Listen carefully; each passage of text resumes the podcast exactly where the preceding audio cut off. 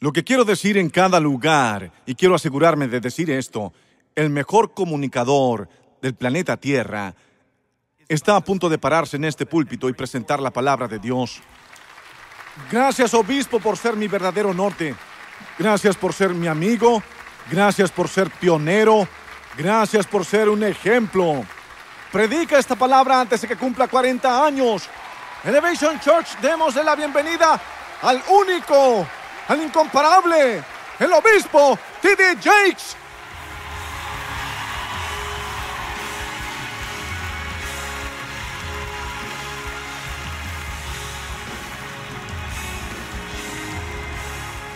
¿Qué tal todo el mundo?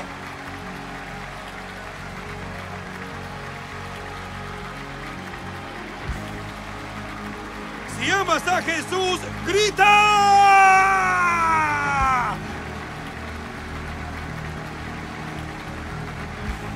¡Wow! Gloria, siéntate. Siéntate. Hay que tener energía para venir a esta iglesia. Debo tomarme un energizante y vitaminas D y C, E, F y ponerme aceite en las rodillas y todo para estar con todos ustedes. Son muy ruidosos. ¿Alguien escandaloso por Jesús en este lugar? Wow. Bueno, gracias por permitirme estar aquí en tu cumpleaños y en el aniversario 14 de la iglesia. Te celebramos. Mi encantadora esposa te celebra. Levántate, cariño. Muéstrales que hice bien. Eres la abuela más hermosa que he visto en mi vida. Cinco hijos, nueve nietos y todavía arrasando. Ella aún puede tuerquear para el Señor. Dale una alabanza a Dios. Ese espíritu que estaba sobre ti saltó sobre mí y yo tengo que, bueno, echarlo afuera. bueno, voy a hacer algo en el tercer servicio que no pudimos hacer en el primer servicio y esto es solo parte de mi forma de celebrar con ustedes. Tu pastor me envía mensajes de texto al menos dos veces por semana y si predico algo realmente bueno, él me llama. Ese es mi barómetro. Hay niveles. Si no me llaman y envío un mensaje de texto, pues me deprimo. Pienso que le fallé completamente a Dios. Se perdió unas tres semanas. Le dije, ¿qué te pasa? ¡Llámame! ¡Di, di algo! Te amamos. No es un amor escénico, no es un amor solo frente a la gente. Es un amor profundo y duradero. Gran parte de tu historia es como la mía. Vienes de un pequeño pueblo en una zona rural de Monks Creek Debe ser Monks Creek, Monks Corner. Y salió de Monks Corner a, a Charlotte. Yo crecí en Charleston West de Dios, Virginia. Debes decir de Dios o no eres realmente de West Virginia. me home, country road to the place I belong. West Virginia, Mountain Mama, take me home, country road. Solo tenía que autenticar que soy un verdadero habitante de West Virginia. Cuando sabes todas las palabras de esa canción, eres de West Virginia. Y Dios me envió a Dallas, Texas, y sucedió todo lo que sucedió en mi vida, y me identifico contigo de muchas maneras, y estás tratando de pensar en algo para conmemorar, porque Él siempre me está regalando estos zapatos geniales. Y tengo pies grandes. Ya sabes, así que me consigue los zapatos y luego me llama y me pregunta si me caben los dedos adentro. Así que comencé a comprarte algunos zapatos geniales, pero no estaba seguro de que pudieran caberte todos los dedos allí. Pero quiero hacerte una presentación que me recordaba a ti y digamos que esto es parte de mi regalo de cumpleaños para ti.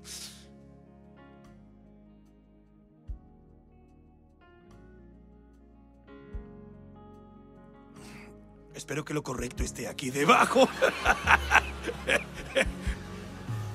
Esta es una gran fe porque no pude mirar atrás, así que si lo destapo y es algo equivocado, lo cubriré entonces. Y por primera vez en toda mi vida me voy a poner rojo. ¿Bien? Porque tú como un hombre muy joven hiciste cosas tan increíbles que sacudieron al mundo y que trascendió las denominaciones y la cultura y las etnias y los antecedentes y la política y las ideologías generacionales. Sacudieron el mundo de una manera tan poderosa. Cuando yo pienso en los personajes de la Biblia, pensé en David. Creo que eres un asesino de gigantes.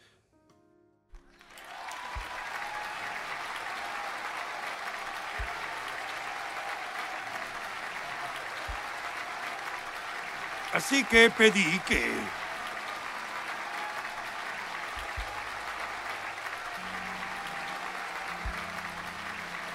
consiguieran esta estatua de bronce para que pudieras poner esto en algún lugar de tu vida y cada vez que te encuentras con algo grande o te sientes inadecuado o te preguntes, ¿podré hacerlo? He traído a este David para recordarte que la cabeza del gigante está debajo de tus pies. Y este es mi sermón para ti. Acércate, has estado acercándote mientras yo predicaba. Mira, pagué mucho dinero, así que yo quiero... quiero... Quiero que tengas el impacto de que todo lo que rugió contra ti está debajo de ti. Y tu espada creció y fuiste bueno. Y cada vez que pienses en esto, quiero que le digas al Señor que me bendiga. ¿Harás eso por mí? Te amo. Un aplauso para él. Gracias.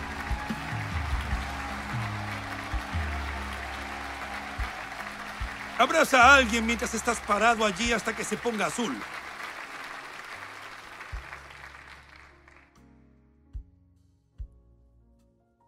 Estoy agradecido de estar aquí. Pueden sentarse. Doctor Antipas, ¿te pondrías de pie? Doctor Antipas dirige mi nueva escuela, Jake's Divinity School. Un aplauso. Él viene aquí para asegurarse de que estoy en orden y correcto teológicamente y está dirigiendo mi escuela. Acabo de comenzar en línea. Jake's Divinity School también está en línea y en Dallas y estamos orgullosos. Gracias por estar aquí, escapándote lejos de la iglesia. Voy a buscarte más tarde. Amén. Em, ah, a lo largo de los otros servicios, seguí, estaba predicando, seguí mirando a este sujeto que se parecía a Mike Todd. Dije, Dios mío, se ve igual a Mike Todd. y pensé en enviarte un mensaje de texto más tarde y decirte, tienes un doble en Charlotte. Y descubrí que no, nuestro hermano gemelo es realmente él. Denle un aplauso y a su encantadora esposa que acabo de conocer. Levántate, haz una reverencia. Celebrémoslo. Sí, te apreciamos. Esto es tan bueno. Ya que ambos están aquí, tengo que presumirlos. Tengo a ambos predicando en mi conferencia de liderazgo aquí mismo en Charlotte del 30 de abril al 2 de mayo. No me preocupa que haya demonios entre Stephen Fortick y Mike Todd. Todos los demonios se han mudado de Charlotte y tienen miedo de estar cerca. Amén. Gracias a Dios los tengo a ellos, a Keyon Henderson, yo mismo y muchos otros. Los invito a venir y ser parte de esto y disfrutar del Señor con Denzel Washington, Taylor Perry, un montón de personas. Será absolutamente diferente a todo lo que han tenido, ya sea que estén en el ministerio o en los negocios. Yo tengo un componente que realmente tocará tu vida. Um, David Stewart que es un multimillonario que se mantiene oculto, de bajo perfil, afroamericano de San Luis, Missouri. Yo no sé cómo lo convencí para que viniera, pero lo que realmente es genial es que hay muchos multimillonarios por allí. Es nacido de nuevo, lavado con la sangre, lleno del Espíritu. Siente que ama a Jesús y te mostrará cómo usar tu fe para mover tus finanzas al siguiente nivel, porque Dios está preparando para derramar riquezas sobre su pueblo como nunca antes, para que podamos tener un impacto en este mundo presente. Todos los millonarios gritan, aleluya. De eso estoy hablando, de eso hablo, va a ser bueno. De todos modos, gracias Jesús, gracias a Dios. Gracias a Dios por tu vida, gracias a Dios por esta iglesia. Vaya al libro de Hechos capítulo 8, versículo 1 al 8. Ahora, mientras lo consigues, quiero hablarte de mi perro Pop. Sabes que no eres muy creativo cuando tienes un perro y lo llamas Pop. Era solo un cachorro y mi madre dijo, ¿cómo le vas a llamar? Yo dije, bueno, llamémoslo Pop. Y él llegó a ser así de alto, pero todavía lo llamábamos Pop. Y era amable con nosotros, pero aterrorizaba a la comunidad. Así que tuvimos que mantenerlo encadenado. Y yo vivía en una pequeña casa andrajosa en la ladera de la colina, en la parte trasera de una montaña de Charleston, West Virginia, y la mitad de la casa estaba en la montaña y la otra mitad estaba sostenida por postes 4x4. Y lo teníamos atado a los postes con una cadena y no sabíamos que podía romper la cadena hasta que un día este joven bajó en su bicicleta y se movía muy rápido, ya sabes, en la bicicleta y ahora eh, ha estado en mi iglesia. Dios mío, 40 años ahora. Pero en ese momento yo era tan solo un niño pequeño y no sabíamos que Pop podía romper la cadena. Pero Pop nos mostró y cuando lo que él quería estaba frente a él, era más grande que lo que estaba detrás de él. Rompió la cadena que lo sujetaba y pasó al siguiente nivel. Y le estoy creyendo a Dios para que todos los que están aquí rompan cadenas en su vida. Amén. ¿Hay algún rompecadenas en el auditorio? Toca a alguien y dile, soy un rompecadenas. Quiero que vayas al libro de Hechos 8, versículo 1, y si quieres hacerme sentir como en casa, apoya la lectura de la palabra, porque apoyamos a todos los demás, así que podemos apoyar a Dios. Comenzando en el verso 1, voy a leer ocho versos muy simples. Extrapolaré del texto. Yo creo que voy a creo que voy a usar a Pop como un ejemplo y llamarlo rompecadenas, sí. Mm. Miren a alguien y díganle, soy un rompecadenas. Y Saulo consentía en su muerte en aquel día se desató una gran persecución contra la iglesia que estaba en Jerusalén y todos fueron esparcidos por las regiones de Judea y de Samaria, con excepción de los apóstoles. Unos hombres piadosos sepultaron a Esteban e hicieron gran lamentación por él. Esta es la etapa embrionaria del desarrollo. La iglesia ni siquiera se había dado cuenta realmente de quién era en realidad. Tenía poder, tenía un propósito, pero ni siquiera se entendía completamente a sí mismo. No tenía estructura u orden. Entonces Saulo asolaba a la iglesia. Saulo, quien más tarde se convertiría y sería uno de los más grandes participantes de la iglesia, no se había dado cuenta de quién era, por lo que la iglesia, que no sabía quién era, estaba siendo perseguida por un hombre que no sabía quién era. Entonces Saulo asolaba a la iglesia, entrando de casa en casa, arrastraba tanto a hombres como a mujeres y los entregaba en la cárcel. Arrastraba tanto a hombres como a mujeres y los entregaba en la cárcel. Entonces los que fueron esparcidos en ese entonces por la persecución, entonces, a causa de la persecución, los que fueron esparcidos anduvieron anunciando la palabra. Y Felipe descendió a Samaria, a la ciudad de Samaria, y les predicaba a Cristo. Y cuando la gente oía y veía las señales que hacía, escuchaba atentamente y de común acuerdo lo que Felipe decía, escuchaban lo que decía, veían lo que hacía, y de muchas personas salían espíritus inmundos, dando grandes gritos, y muchos paralíticos, sí, muchos paralíticos y cojos eran sanados, de modo que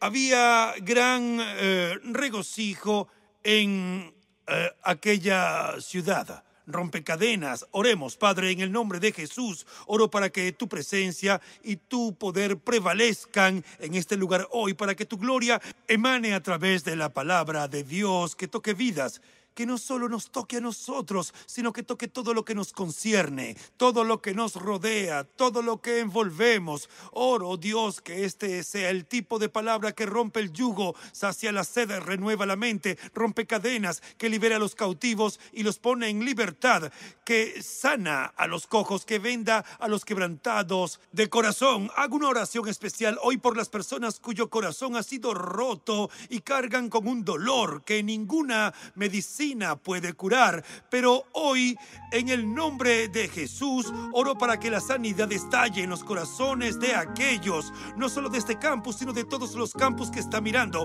Declaro sanidad y liberación. Haz lo que quieras en este lugar, en el nombre de Jesús. Oramos y necesito que todos con un sonido de trueno griten amén.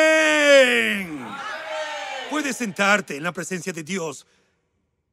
La próxima vez que me presentes, bájelo un poco, ya sabe, baje un poco el nivel de expectativa, solo un poco, un poco más abajo. Preferiría que, eh, más o menos por aquí. De esa manera, si llego aquí, ya llegué. Pero si lo pones acá arriba, tengo que saltar como Magic Johnson para llegar allí. Así que oren por mí. Alguien grite amén. Estamos en el libro de los Hechos. Se le ha llamado erróneamente los hechos de los apóstoles, cuando en realidad, con un estudio cuidadoso, entenderás que no son tanto los hechos de los apóstoles, es de hecho los hechos de Dios. Son los hechos de Dios a través de los apóstoles en la formación temprana de la iglesia. Este libro es escrito por Lucas, es una continuación del Evangelio de Lucas e inicialmente no era dividido. Luego fue separado del libro, pero continúa los pensamientos de Lucas cuando dice, en el primer relato escribí, en Hechos 1.1, en el primer relato escribí, oh Teófilo, acerca de todas las cosas que Jesús comenzó a hacer y a enseñar. La indicación es que Jesús lo comenzó, pero no ha terminado. De todas las cosas que Jesús comenzó a hacer y a enseñar a Samaria, Judea y a las partes más remotas de la tierra, simplemente es que el Jesús que lo está haciendo ahora no lo está haciendo a través del cuerpo con el que inicialmente lo hizo, sino que en lugar de hacerlo a través de su cuerpo físico, ahora lo está haciendo a través de su cuerpo místico, pero sigue siendo Él. Hay muy pocas ocasiones en las que vemos el cuerpo físico y el cuerpo místico en el mismo lugar como lo hacemos en la Pascua. Permítanme compartir lo que quiero decir. En el servicio de la Pascua usted ve todos los aspectos del cuerpo de Cristo. Ve el cuerpo físico de Cristo y a través del pan y el vino se ve el cuerpo memorial de Cristo sirviendo. El cuerpo físico de Cristo está sirviendo el cuerpo memorial de Cristo. Al cuerpo místico de Cristo que es la iglesia y todo están allí en la mesa juntos. Así que el cuerpo de Cristo le dice al cuerpo de Cristo y dice, toma, come, este es mi cuerpo. Y vemos las tres manifestaciones de un cuerpo en un solo lugar. Si el enemigo hubiera entendido lo que acabo de decir, nunca habría crucificado al Señor, porque cuando crucificó al Señor, crucificó al Señor para sacar el cuerpo de Cristo de la tierra. Pero todo lo que hizo el cuerpo de Cristo fue pasar del cuerpo físico de Cristo al cuerpo místico de Cristo para que la obra de Dios pudiera continuar. Y ese es quien eres tú. Tu nombre no es eh, eh, James o Robert o Richard o Angela o Shanikia. No, no. Tu nombre, sí, tengo que cubrir a todos. Esta es una iglesia de igualdad de oportunidades. Alguien diga amén. Ese no es realmente tu nombre. Tu nombre es realmente Cristo Jesús. Sí, porque cuando el Padre te mira, no te ve como individuo, te ve como Jesucristo, porque Cristo te ha cubierto de tal manera que la verdad del asunto es que cuando eh, Cristo estaba en la cruz, Dios no vio a su Hijo, vio tu pecado. Y entonces cuando reaccionó a lo que vio, Cristo fue herido por Dios. Confundido dijo, Eli, Eli, lama sabactani. Dios mío, Dios mío, ¿por qué me has abandonado? La razón por la cual se sintió abandonado es que se cubrió contigo. Para que tú pudieras cubrirte con Él.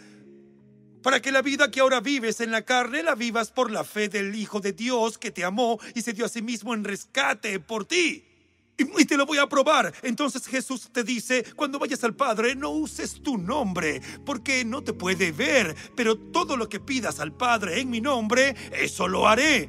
Así que cuando vengas al Padre en el nombre de Jesús, es solo porque te pareces a Jesús porque su sangre es la propiciación de tu pecado y te ha cubierto. Es por eso que puedes acercarte confiadamente al trono de la gracia. No tienes que caminar con la cabeza baja, avergonzado de tus pecados, porque tus pecados fueron juzgados en la cruz. Puedes venir como el amado Hijo porque estás cubierto con el Hijo amado y tienes que acordarte de usar su nombre. Dile a alguien, di Jesús, di Jesús, di Jesús, di Jesús, di Jesús. Cuando vengas, di Jesús porque tienes puesto a Jesús y estás caminando en Jesús y te mueves en Jesús. Dilo, vives en Jesús. En Él yo vivo, en Él me muevo, en Él tengo mi ser.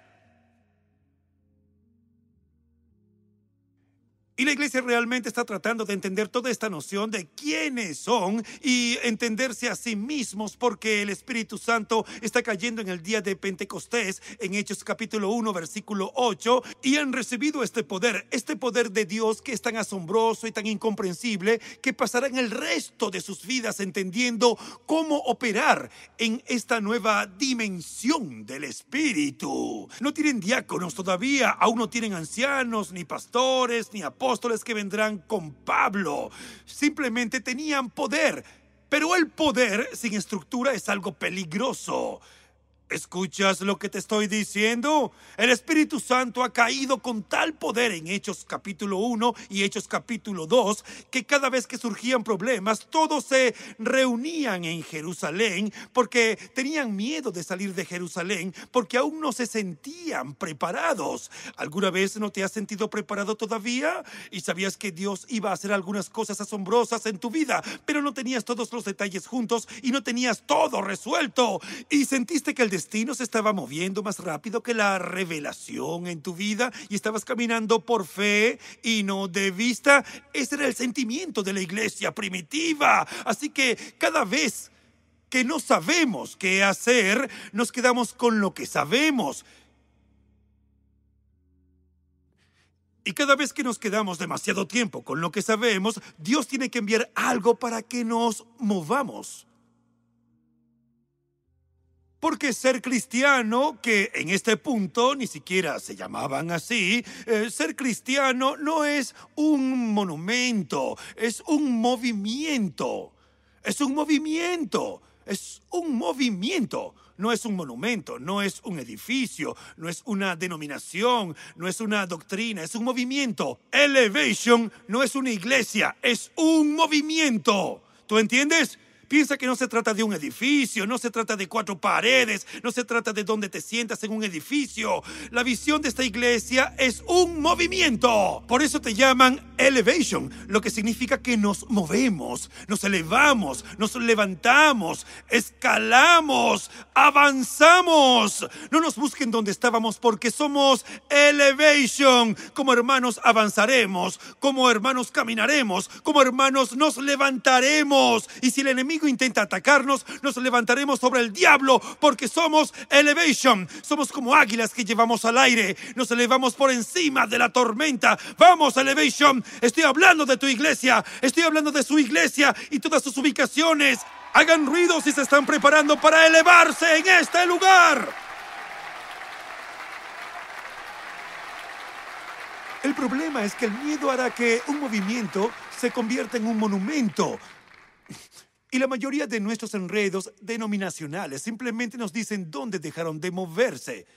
Y hacemos memoria donde Dios ha estado en lugar de tener sed de estar donde está Dios.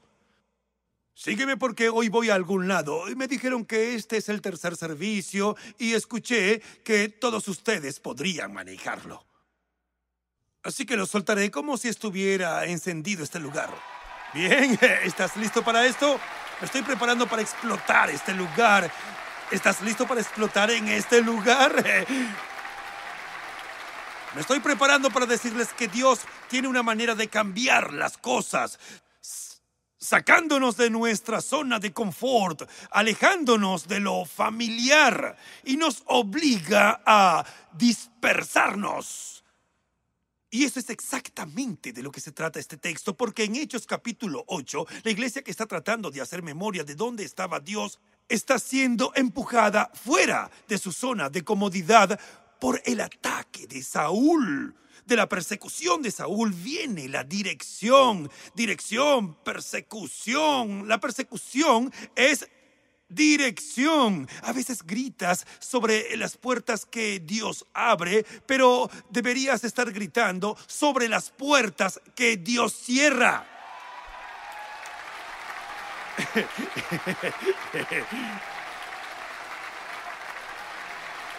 Él te empujará.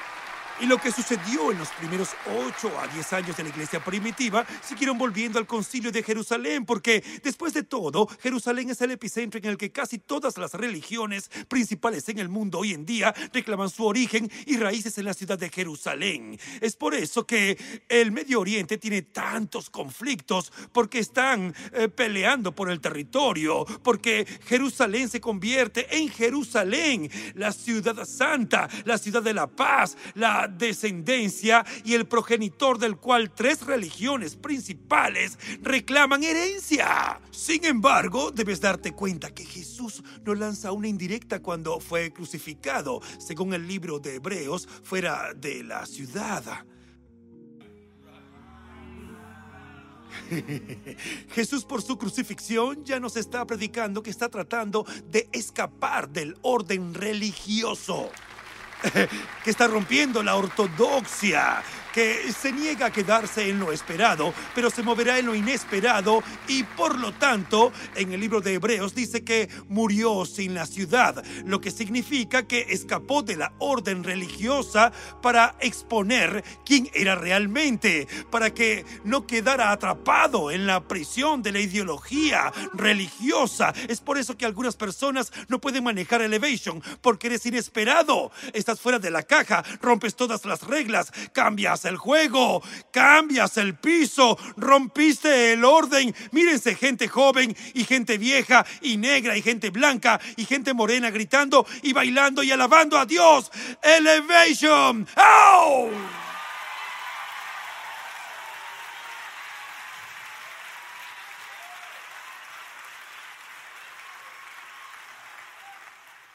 Ahora debes entender que el cristianismo no era popular, entonces ni siquiera tenía un nombre. No fue hasta que llegaron a Antioquía que comenzaron a llamarse cristianos.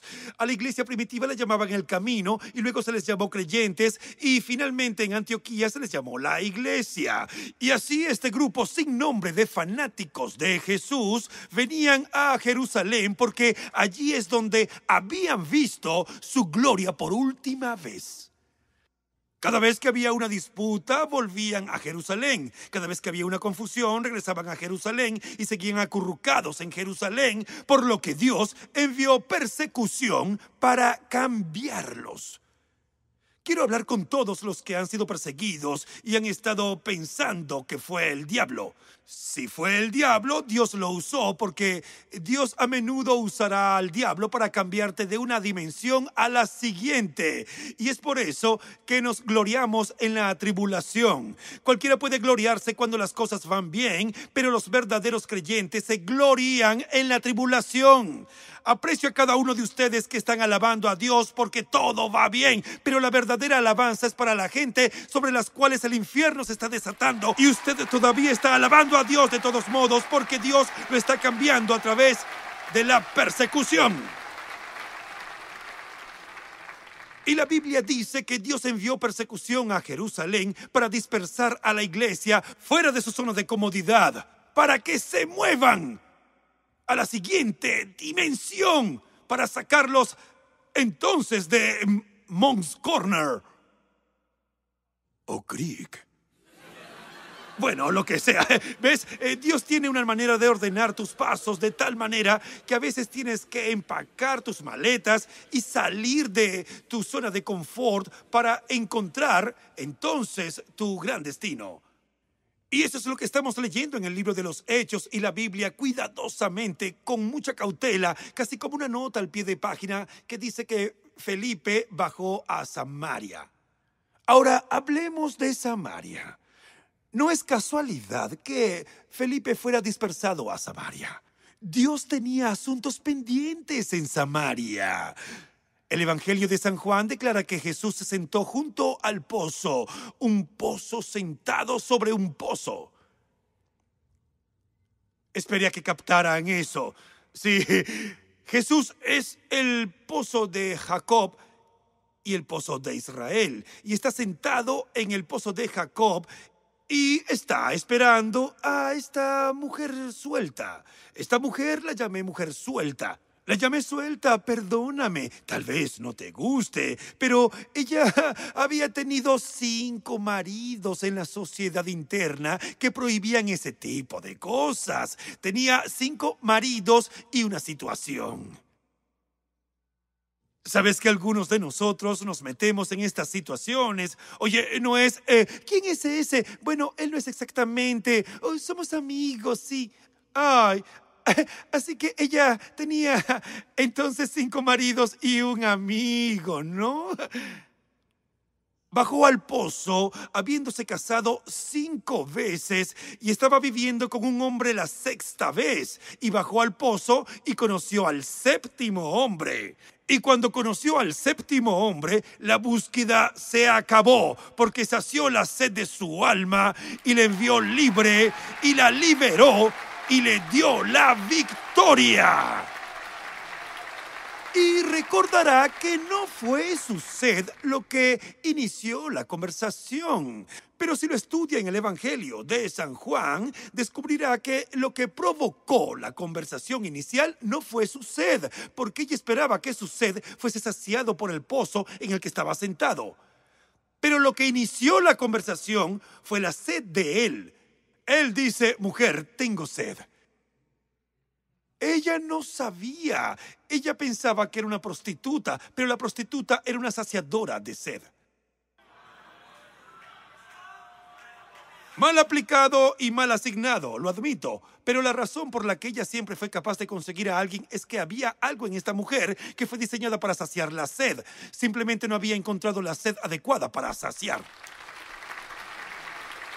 Te perdiste eso. Sí. A veces tiene que ser el hombre adecuado que saque lo que realmente está dentro de ti y ninguno de esos otros hombres realmente podrían haberlo sacado en primer lugar. Pero cuando llegó al séptimo hombre, el séptimo hombre le mostró por qué ella era de la manera que era. Ella saciaba la sed. ¿Ves? Ella tenía sed de agua. Él tenía sed de ella. Porque ella iba a ser la vasija que iba a desencadenar. Recordarás que no sabemos su nombre, no sabemos si ella es Helen o Jane, solo sabemos que ella es una mujer de Samaria. y Dios necesitaba plantar algo en Samaria para que hubiera eh, algo para cosechar en Samaria. Sin semilla no hay cosecha. Entonces la mujer que el pozo era la semilla y Felipe baja a recoger la cosecha. ¿Estás conmigo hasta ahora? Vamos, me dijeron que la gente del tercer servicio era muy inteligente, así que yo puedo soltarlo y tú puedes manejarlo. La mujer en el pozo era una semilla. Ahora Felipe baja a Samaria a recoger las cosechas. Quiero que obtengas eso en tu espíritu. Lo que quiero que entiendas es que algunas de las cosas que están mal en ti solo están mal porque no has conocido al hombre correcto. que hay una razón por la que eres como eres y cuando obtienes la pieza correcta del rompecabezas en el lugar correcto, todo tendrá sentido. Si resuelves crucigramas, comprenderás que no puedes meter la pieza correcta en el lugar equivocado. No se puede. Y algunos de ustedes se han metido en todo tipo de lugares en los que realmente no encajan para nada. Pero cuando encuentres a Jesús, descubrirás por qué estás moldeado de la forma en la que eres y caerás en tu lugar. De todos modos, dice la historia que la mujer que estaba en el pozo dejó caer sus ollas de agua. Mire sus ocupaciones cambiantes. Dejó caer sus ollas de agua y salió corriendo a la ciudad para decirles a todos los hombres, sí, cariño, decirle a todos los hombres, ya que ella conocía a todos los hombres. Ella tenía influencia con los hombres. Ella tenía acceso a los hombres. Entonces la mujer les dijo a todos los hombres que vinieran a ver a un hombre. Ella dijo, déjame mostrarte lo que es un verdadero hombre. Entonces, después de la iglesia, quiero que llames a todos tus ex y les digas, no hagas eso, no hagas eso, solo estoy bromeando. Vamos, yo estoy bromeando, solo bromeo, ¿eh? No quiero tener que sacarte de la cárcel. Esto es solo una ilustración. Dice, ven a ver eh, a un hombre de verdad que me dijo todas las cosas que había hecho. Y los hombres salieron entonces a ver. Imaginen una sociedad misógina. Significa que no respetan a las mujeres, que Dios usaría a los que no respetan para traer respeto a Él. ¿Se entiende? Traer respeto a Él. Y las mujeres sembraron la semilla. Y las mujeres sembraron la semilla. Y las mujeres sembraron la semilla. Y las mujeres sembraron la semilla. Y las mujeres sembraron la semilla. Quiero comenzar una revolución con cada mujer en esta sala. Sal de las sombras, sal de la esquina, sal del fondo. Deja de sentir lástima por ti misma. A pesar de todos tus errores, Dios te usará para desencadenar algo importante. Necesito algunas hermanas que puedan desencadenar algo en este lugar. Sí, sí, sí, sí, sí, sí. Ahora, no todo el mundo. Aquí hay una mujer, pero luego entre las mujeres hay mujeres reales. Hay, hay mujeres. No estoy hablando con todas ustedes, mujeres que nunca hicieron nada, nunca fumaron nada, y nunca bebieron nada, y nunca fueron a ninguna parte, y nunca estuvieron en el club, y siempre han sido cristianas. Eso es maravilloso. No estoy en su contra. Estoy orgulloso de ti. Te celebro. Pero hay una razón por la que algunas de estas mujeres rotas que fueron llamadas al reino, porque eres valiente, porque eres audaz, porque dices lo que piensas y dejas que las fichas caigan donde quieran. Quiero levantar a algunas hermanas atrevidas en esta sala que pueden hacer mucho ruido. Déjame escuchar a las hermanas atrevidas desencadenar algo. Dios está a punto de usar lo que estaba trabajando en tu contra para trabajar a tu favor. Se está preparando para llevarte al siguiente nivel. Así que este es un momento para dejar caer la olla de agua. Dejando lo mejor por lo mayor. Dejando lo primero por la postrero. Ahora ella corre a la ciudad y dice... Ven a ver a un hombre. Ella plantó una semilla. No es de extrañar que Jesús la esperara. Dijo, debo irme a Samaria, tengo que ir a Samaria. Y luego no fue a Samaria, solo conoció a la mujer de Samaria. Conoció a la mujer de Samaria porque... lo único por lo cual tenía que ir a Samaria era para encontrar una mujer que fue lo suficientemente audaz como para desencadenar algo en esa ciudad y plantó una semilla allí. Adelantémonos. No hemos escuchado nada más de Samaria desde que esta mujer radical y salvaje ha comenzado una reunión de avivamiento que causa a los hombres ver al profeta. Adelantémonos un poco más a Hechos capítulo 8 cuando surgió la persecución en Jerusalén, de pronto todo se puso tan feo, horrible. Saúl estaba matando y encarcelando a tantos creyentes que Felipe dice, voy, adivina qué, Samaria, a Samaria, porque Dios tenía asuntos pendientes en Samaria. Algo había sido plantado en Samaria. El tiempo había pasado y ahora Felipe va a Samaria. El único problema con Samaria es que Simón, el hechicero, había establecido un campamento allí en Samaria y comenzó a afligir la ciudad. Oye, cada vez que el enemigo sabe que Dios va a hacer algo grandioso en tu vida, en tu ciudad, en tu iglesia, siempre enviará a Simón el hechicero para contrarrestar lo que Dios está haciendo en tu maravillosa vida. Lo que está tratando de que veas es que la razón por la que estás bajo ataque es porque Dios ha comenzado algo en tu vida.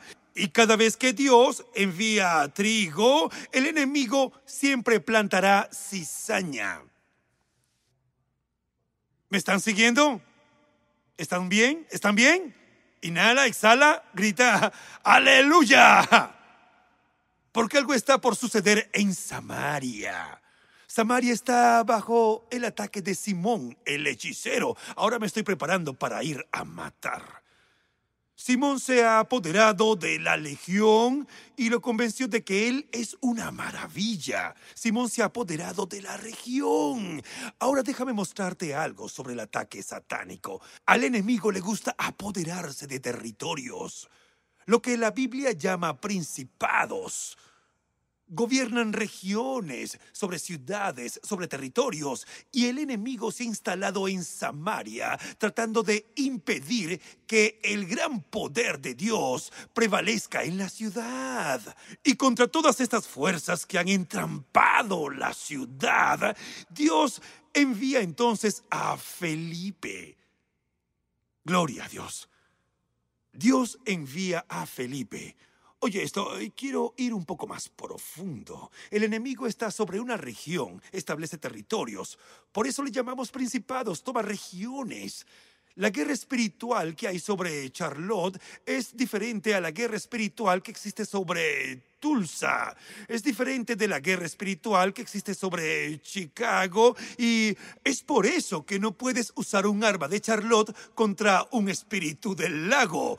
Tiene que entender la guerra que existe sobre tu ciudad. ¿Recuerdas cuando Jesús fue al hombre que estaba lleno de demonios en Gadara?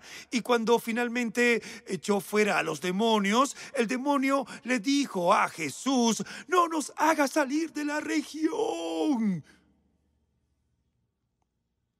Hemos hecho tanto trabajo en este territorio. No nos importa si tenemos que cambiar de nave, pero no nos hagas salir de la región. Hay una guerra demoníaca que se apodera de áreas y ciertas áreas se entregan a ciertos tipos de perversidades. Guerras eh, demoníacas que están sobre ciertas familias. Y ciertas guerras que se han apoderado de ciertas familias. La abuela quedó embarazada fuera del matrimonio, mamá quedó embarazada fuera del matrimonio y ahora mi hija entra en la casa y me dice que está embarazada. Eso es un espíritu que ha reinado sobre el territorio, de seguro. Mi papá era alcohólico y yo soy drogadicto y ahora mi hijo comenzó a drogarse. Eso es un principado territorial regional que no quería dejar ir a los Johnson, que no quería dejar ir a los Wilson, que no quería dejar ir a los Richardson. Sé que no puede puedes decir nada, pero hay ciertas cosas que corren en tu familia.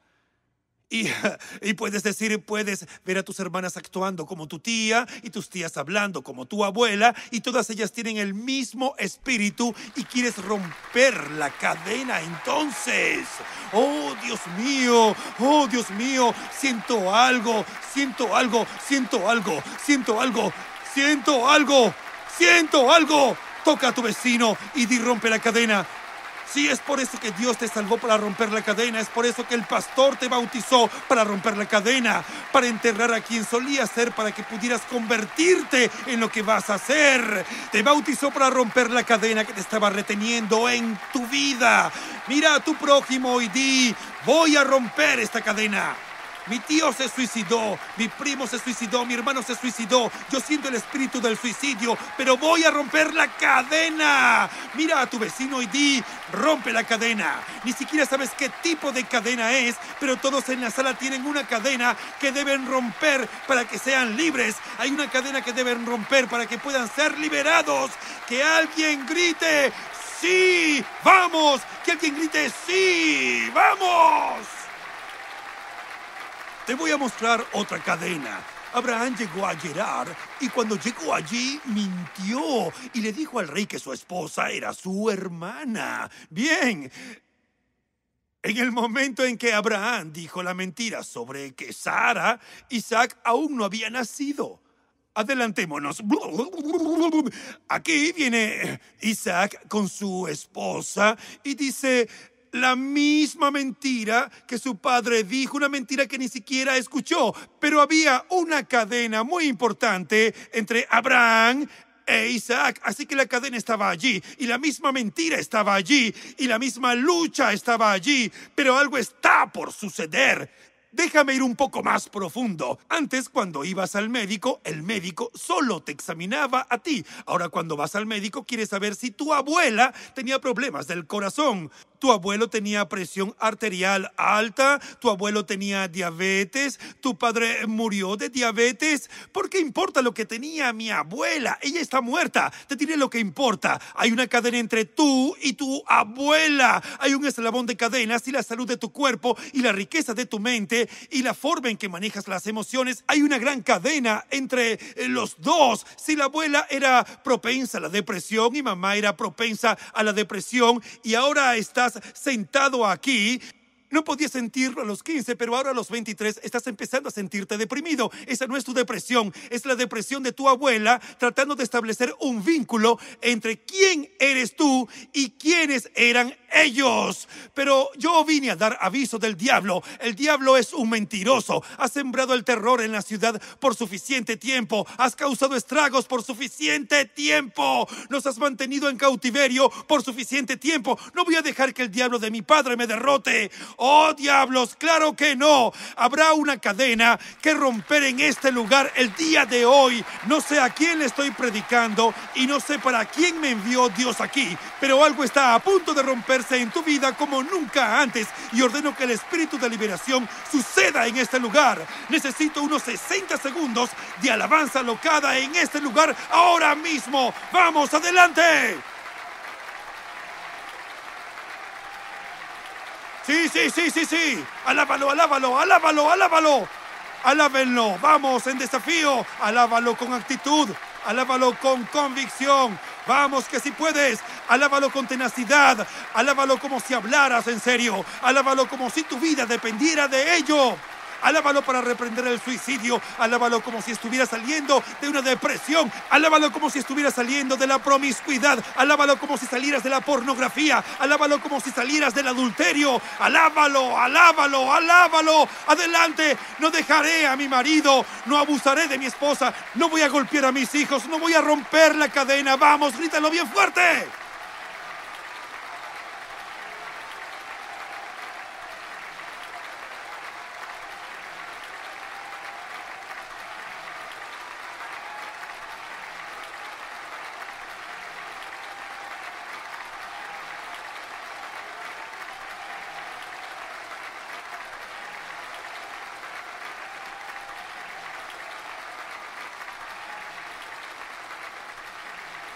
La razón por la que no pudiste quedarte en Monk's Corner es porque tenías un demonio para pelear. Y todo lo que Dios hizo para prepararte fue para que entraras en un área donde el enemigo había establecido un campamento en una región y te estaba preparando en Monk's Corner para lo que iba a hacer en Charlotte, para que los yugos pudieran romperse sobre las vidas de las personas que han estado orando y dijeron, tengo que ser libre, tengo que ser libre y tengo que estar completo. Y la razón, hay tanta unción en esta iglesia y hay tanta alabanza en esta iglesia y hay tanta liberación en esta iglesia es porque cuando entraste aquí algo se rompió en tu vida. Si tengo un testigo en cualquier parte de la casa, haz algo de ruido como si perdieras tu mente.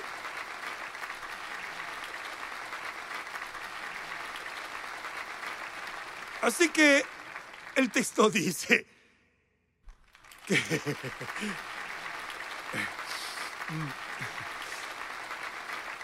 que Felipe bajó a Samaria. No es como si eh, él estuviera paseando a Samaria, ¿sabes? No fue así en absoluto, no. No vino a tomar una taza de té, ¿sabes?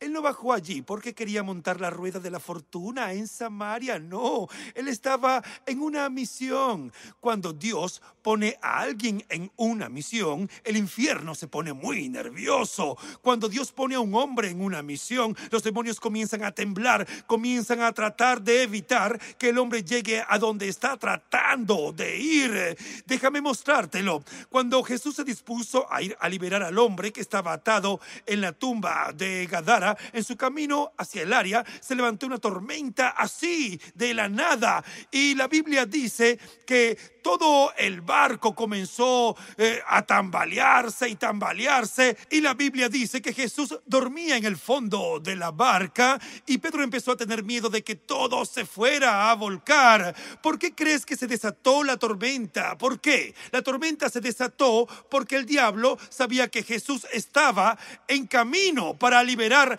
al hombre que estaba atado por la influencia demoníaca. Y la Biblia dice, oh, tengo ganas de predicar.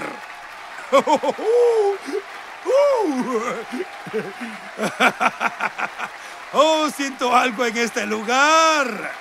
Toque a su vecino y dígale que vino al servicio correcto. Jesús, Jesús, Jesús, Jesús, Jesús, Jesús, Jesús, Jesús, Jesús, Jesús, Jesús, Jesús, Jesús, Jesús, Jesús, Jesús, Jesús, Jesús. Jesús está en el fondo de la barca y está descansando y descansa porque va a haber una pelea. Está descansando porque sabe que cuando llegue a su destino tiene que pelear contra un demonio.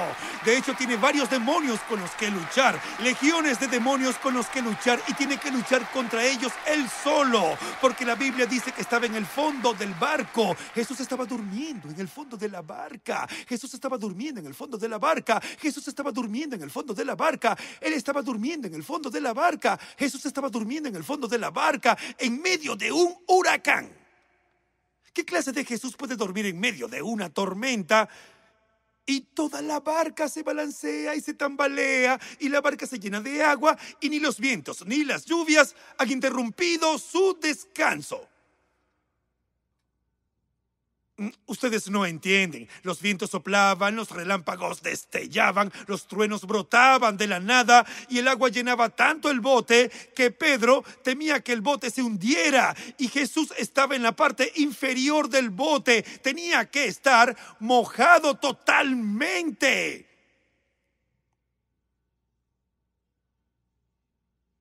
Esto no es un viaje en crucero. ¿Ah? Mm. Él tenía que estar mojado. Y el viento soplaba y el barco se balanceaba. Y nada de eso despertó a Jesús. Pero cuando uno de sus creyentes lo llamó,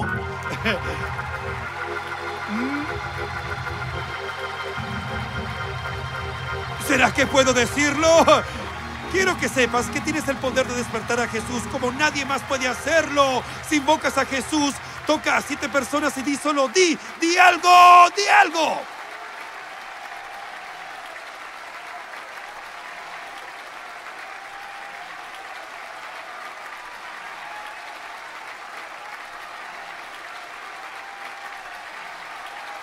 Toca a siete personas y di, solo di, di algo.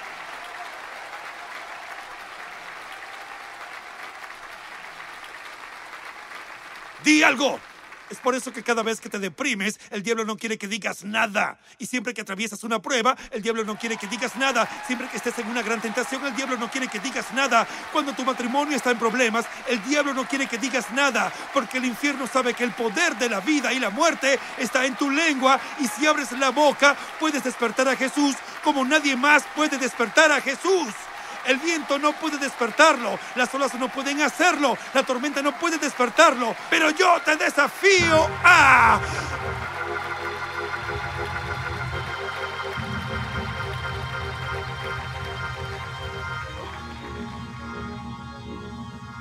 ¿Crees que la voz de Pedro tuvo más impacto de decibelios que un trueno o un relámpago? Con nadie más que Jesús, él puede escuchar tu más leve llanto. Sí, Él puede hacerlo. Él puede escuchar una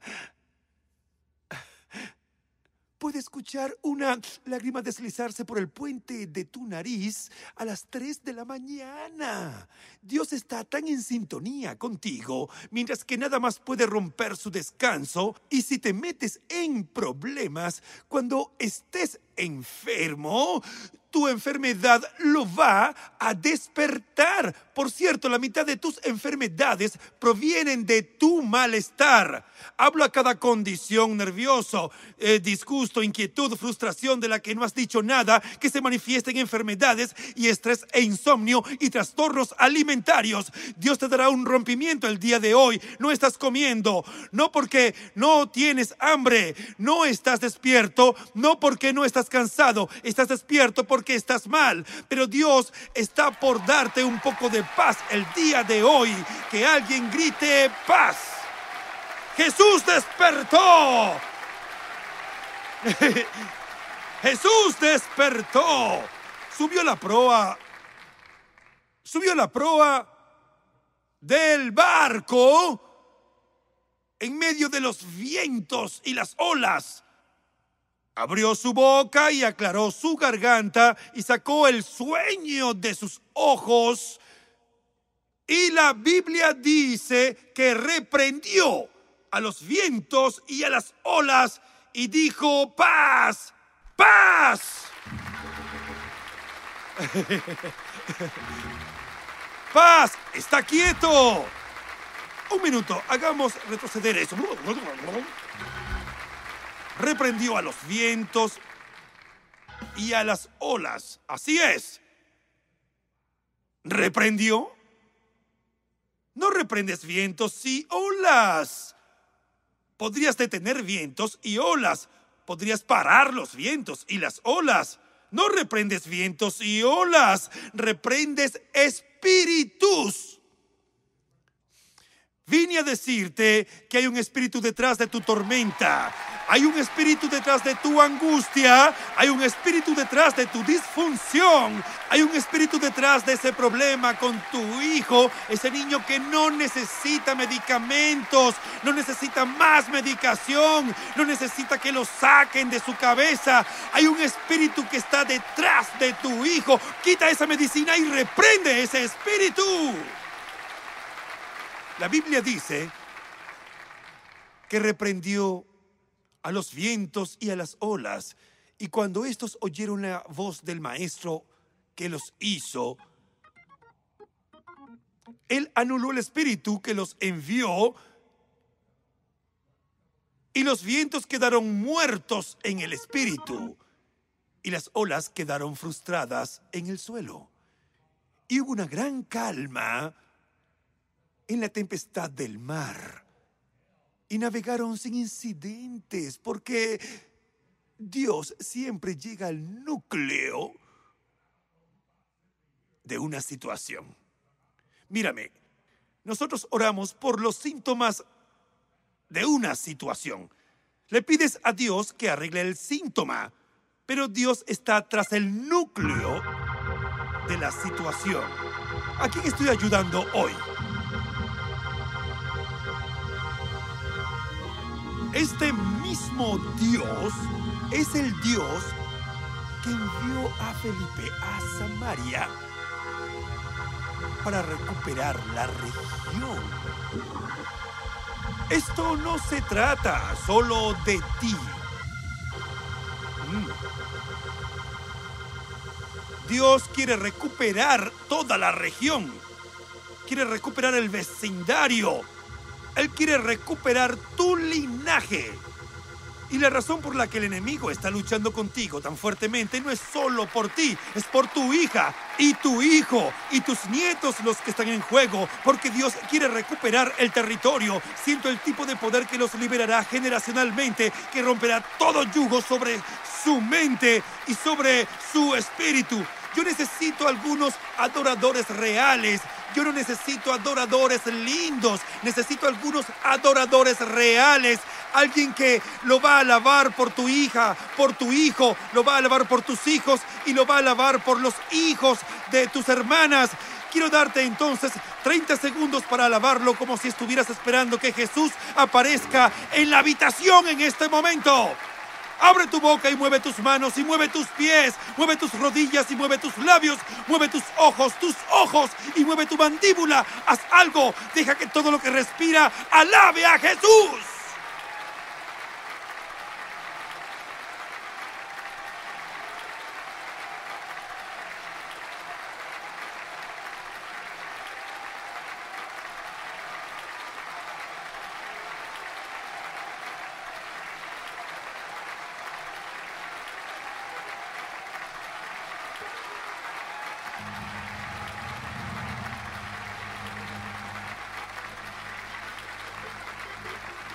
Por años Pop, por años Pop se quedó debajo de la casa.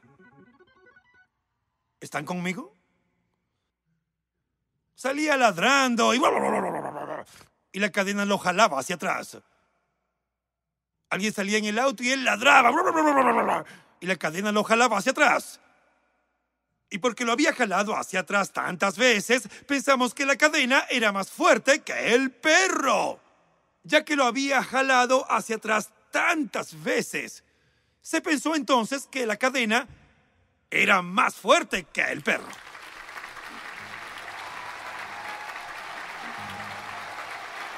Alguien ha tratado de avanzar, pero cada vez que intentas avanzar, la cadena te jala hacia atrás.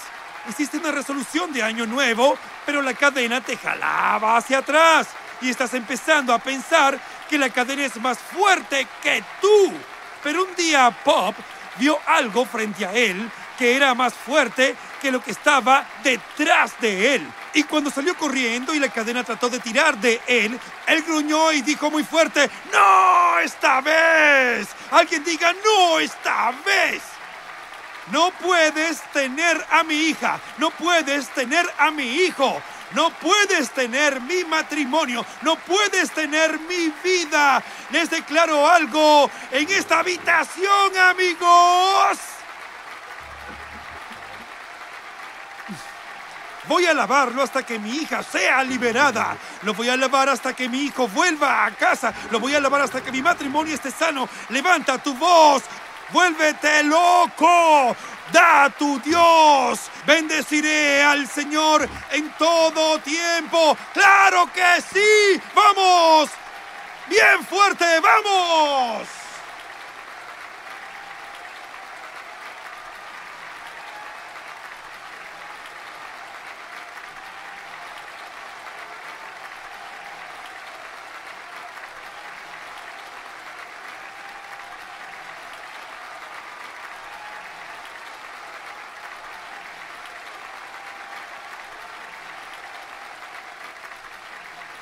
Cuando Felipe llegó a Samaria, puso la ciudad patas arriba.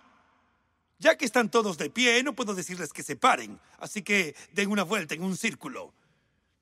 Dios se está preparando para poner patas arriba las cosas en su vida. Se está preparando para sacudir las cosas. Todo lo que estaba atado está a punto de desatarse en tu vida. Dios mío.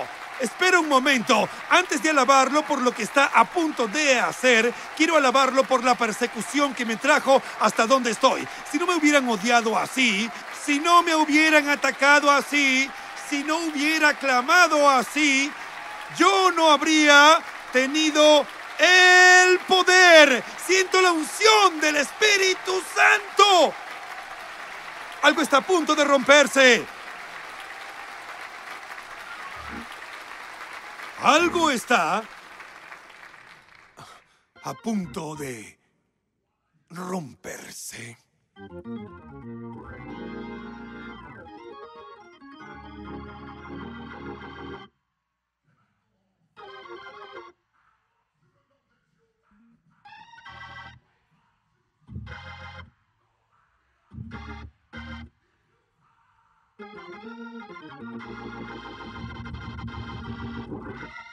No vine a predicar en este último servicio. Vine a traer la declaración profética en este último servicio. Algo está a punto de romperse en tu vida. Algo te está haciendo retroceder durante años. Está a punto de romperse en tu vida. Has estado alabando a Dios por encima del dolor.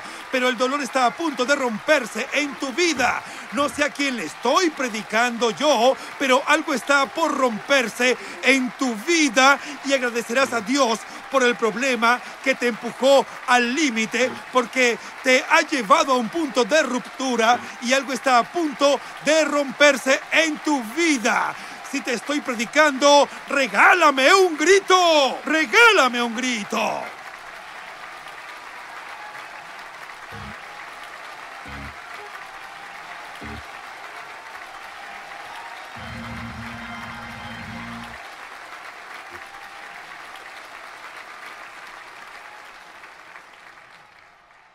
Cuando Felipe vino a Samaria, había influencia demoníaca, había posesiones y la Biblia dice que había enfermedad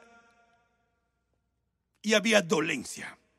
Y Dios envió a un hombre contra una ciudad de problemas. Deje de pastorear esta iglesia y pastoree la ciudad.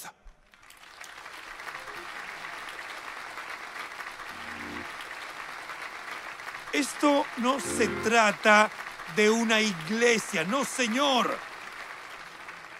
Se trata de una ciudad, de una ciudad y cada iglesia satélite es una célula. Yo vine a activar cada célula en cada ciudad que me está viendo en línea ahora. Hay una razón por la que se plantó una célula en su área, porque eh, Dios está a punto de activarte como un terrorista para ir al campo del enemigo y recuperar todo lo que te robó. Todo lo que el diablo robó está volviendo. No sé a quién estoy predicando y mejor me detengo porque siento mi viejo predicador levantándose dentro de mí y lo que siento en este momento ya ni siquiera está de moda, pero siento el poder del Espíritu Santo, el tipo de poder que resucitó a nuestro Señor Jesucristo de la tumba. Así que alguien en esta sala levanta las manos y... Ah,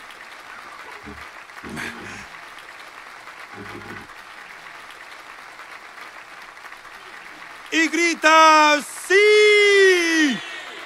Grita, sí. Grita, sí. Quiero que entiendas, cada ciudad, cada área, cada vecindario en el que estás, en cada lugar Dios te puso a trabajar. Él no te envió allí para hacer dinero.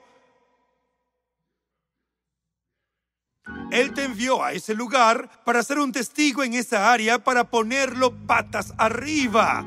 Dios te puede dar dinero en cualquier lugar. Les dijo a sus discípulos, el dinero no es nada. Pondré tu dinero en la boca de un pez. El dinero no es su problema. Usted no está allí para ganar dinero. Está en una misión. Y cuando este servicio termine, te voy a liberar para que vayas a los lugares a los que nunca has ido y veas el poder de Dios moverse como nunca antes se había movido. Ponle las manos sobre la hermana a tu lado y el hermano a tu lado y dile, prepárate, prepárate, prepárate. Dios está poniendo listo para llevarte a algún lugar. Dios está preparando para usarte en algún lugar.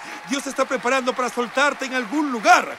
Yo estoy sintiendo la unción del Espíritu Santo en este lugar voy a tomar asiento, pero siento un espíritu de liberación en este lugar ahora mismo. He aquí te doy poder, te doy el poder sobre el enemigo, sobre tus problemas, poder sobre tu miedo, poder sobre tu situación. Estoy cansado de aconsejar lo que debemos echar afuera. Vete, diablo, sal de mi mente, sal de mi vientre, sal de mi cuerpo, sal de mi espíritu.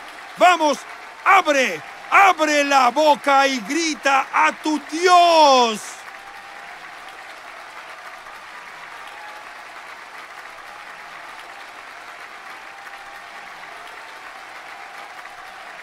Toca a siete personas y diles que eres un rompecadenas, un rompecadenas un rompecadenas, un rompecadenas, un rompecadenas. Algunos, prepárate para romper en tu casa, romper en tu ministerio, romper en tu cuerpo, romper tu energía, romper en tu mente. Si estás listo para que se rompa, grita adiós.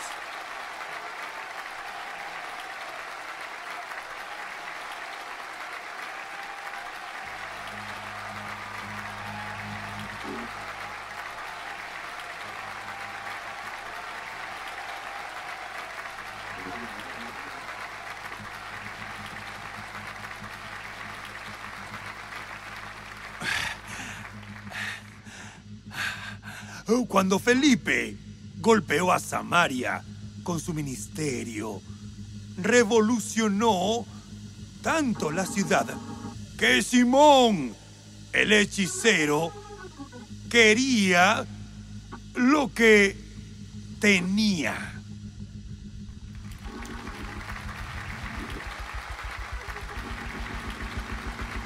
Prepárate para que las personas que una vez te odiaron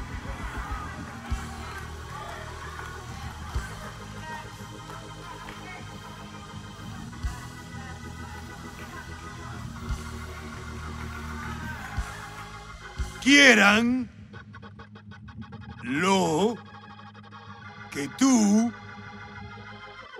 tienes.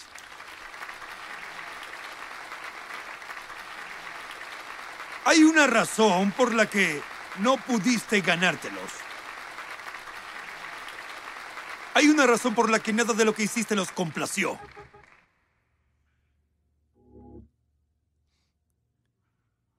Hay una razón por la que no pudieron aceptarte. Dios quiso que estuvieras solo y solo y caminaras por ti mismo, porque nunca tuvo la intención de que te convirtieras en ellos. Él tuvo la intención de que te convirtieras en ellos. Él tuvo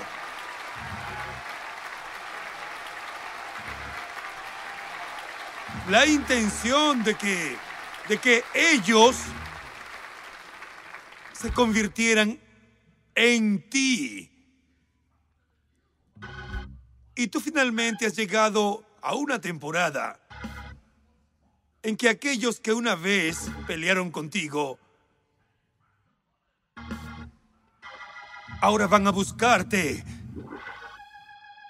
Debes estar lo suficientemente sano sentirte lo suficientemente seguro como para dejar entrar a las personas a las que has tenido mucho miedo. Dios te usará para ministrar a las personas que te difamaron y tienes que saber quién eres lo suficientemente bien para recibirlos, porque eres más grande que eso.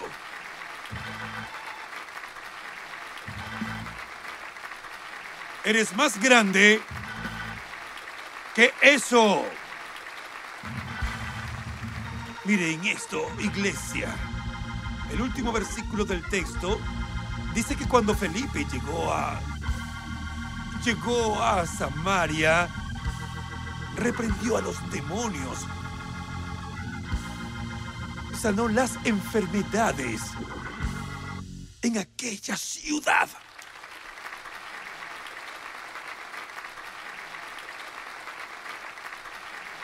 No han sido enviados a las iglesias, sino a las regiones.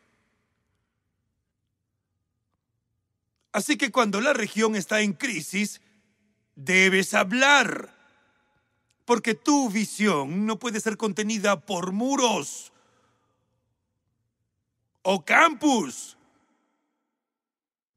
La Biblia dice que los reinos de este mundo se han convertido en los reinos de nuestro Dios y de su Cristo.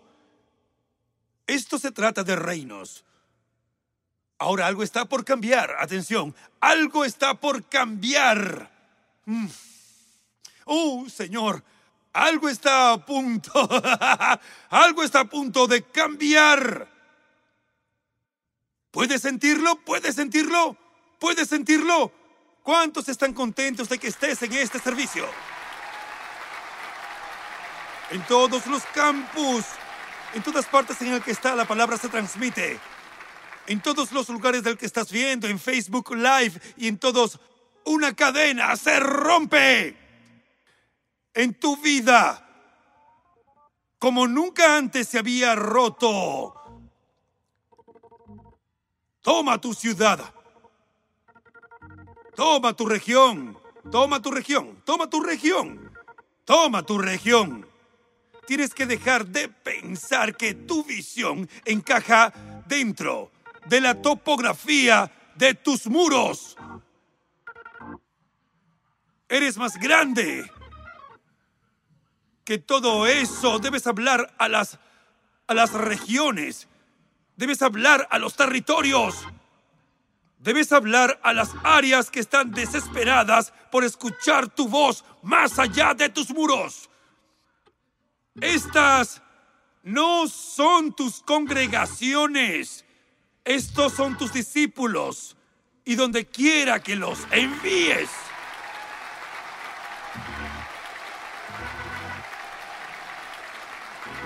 Las personas que Dios te dio no son tu destino, son tu transporte para ir a todo el mundo y a todos los sistemas del mundo. Y hay un cambio que que se avecina en este lugar. Puedo sentirlo desde la coronilla hasta las plantas de mis pies. Algunos de ustedes están en esa familia para poner a esa familia patas arriba y no tienen que discutir y no tienen que pelear. Y no tienen que ser súper profundos o súper espiritual. No tienen que hacerlo. Todo lo que tienes que hacer es dejar que la gloria del amor de Dios fluya de ti de tal manera que no tengas que acercarte a ellos. Todo lo que tengo que hacer es romper el vínculo que aún te conecta con una familia o una región que es disfuncional que está tratando de retenerte por tu cuello de la próxima dimensión. No estás peleando con tu diablo. Es el diablo de tu madre y el diablo de tu abuela y el diablo de tu abuelo y el diablo de tu familia y el diablo de tu región y la mentalidad de dónde creciste y de dónde viniste. Satanás ha armado un principado y porque estás tensando la cadena no quiere dejarte ir. y no quiere dejarte ir, porque si te sueltas, ¡uh! ¡Uh! ¡Uh! Si tú no estoy hablando de jugar a la iglesia, hacer juego, pero si realmente te sueltas, todo lo que está conectado contigo va a ser desatado por el poder de Dios.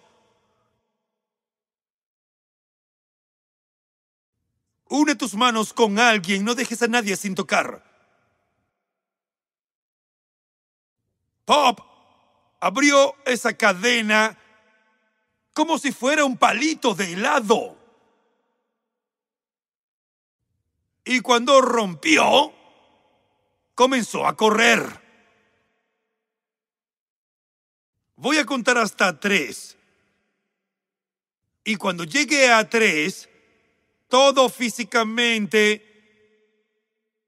dolencias en tu cuerpo, aflicciones que han atacado tu salud, cada trastorno mental y emocional, cada condición nerviosa, cada trastorno bipolar, cada neurótico, cada aflicción, cada enojo, todo lo que alguna vez te ha detenido. Estoy creyendo que Dios va a desatar. La tormenta no puede detenerte. Mayor es el que está en ti que el que está en el mundo. Aprieta al que tienes agarrado. El enemigo no quiere que ella tenga paz, no quiere que él tenga paz porque son rompecadenas.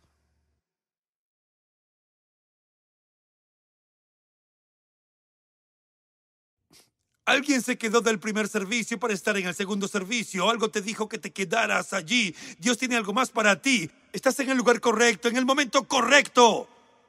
Nos estamos preparando para hacer estallar algo en este lugar. Aleluya, si estás en línea, prepárate para que estalle. Va a estallar.